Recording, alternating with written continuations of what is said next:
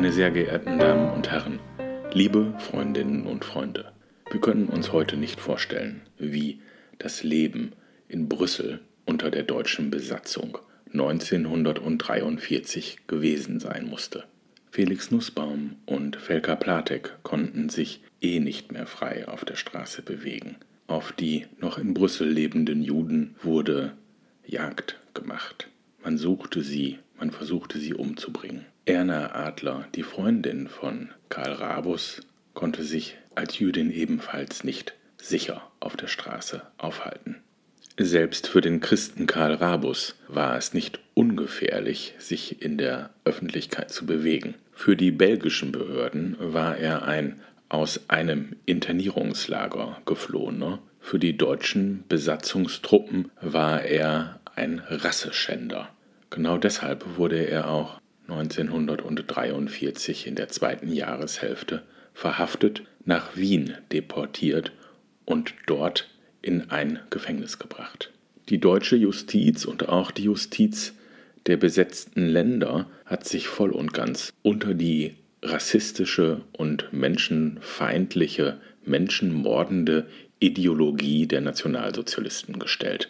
Zumindest kam Karl Rabus nicht in ein Konzentrationslager. Ins Gefängnis kamen diejenigen, die noch unter der, nennen wir es, normalen Rechtsprechung standen, also die von einem Gericht, von einem Juristen verurteilt wurden. Im Konzentrationslager hatten die Menschen überhaupt keine Rechtssicherheit. Sie unterstanden vollkommen der Willkür der Gestapo, der SS oder anderer nationalsozialistischen Parteiorgane.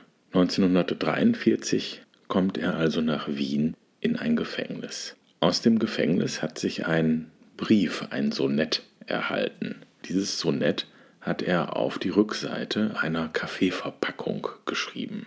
Mit eifrigen Fingern falte ich dich orangefarbene Schachtel und stelle dich auf vor mir in einer langen Reihe und wohlgeordnet, so wie man es mich gelehrt. Deine Flächen geschmückt mit gewundenen, verschlungenen Ornamenten, preisen in wohlgefühlten Worten warm duftendes schwarzbraunes Getränk, den Menschen zur Labe, wenn auch nur Ersatz. Deines Leibes Mitte schön, verzirkelt tiefblau und prunkvoll, dein Name Corona.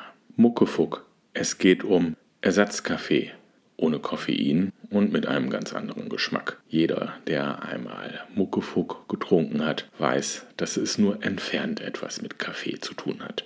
Karl Rabus nutzt die Verpackung, um seiner Freundin, seiner Liebe Erna Adler in Brüssel ein Sonett zu schicken.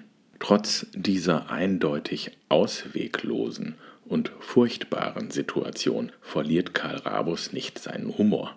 Das Sonett geht weiter. Ich möchte es Ihnen hier ersparen. Aber es ist einfach schön zu sehen, zu lesen, dass der Mensch selbst in der schlimmsten Situation noch seinen Humor bewahren kann. Dass diese Situation ihn nicht fertig macht, ihn nicht in eine apathische Regungslosigkeit versetzt.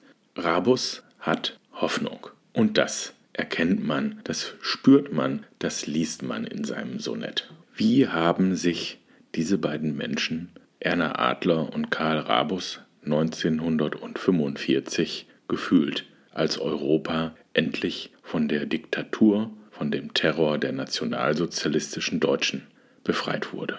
Losgelassen haben die Erlebnisse Karl Rabus nicht. 1946 illustriert er das Buch Leben auf Widerruf von Herrn Loos.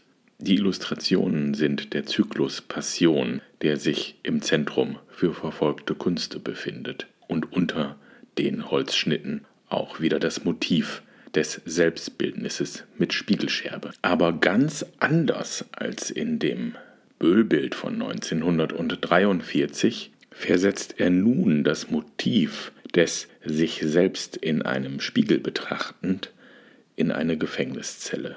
Mit ihm, also mit dem Betrachter befinden sich noch vier weitere Personen in dem Raum. Alle haben die Arme verschränkt, alle verdecken ihr Gesicht, alle sitzen gebeugt, hocken auf dem Boden.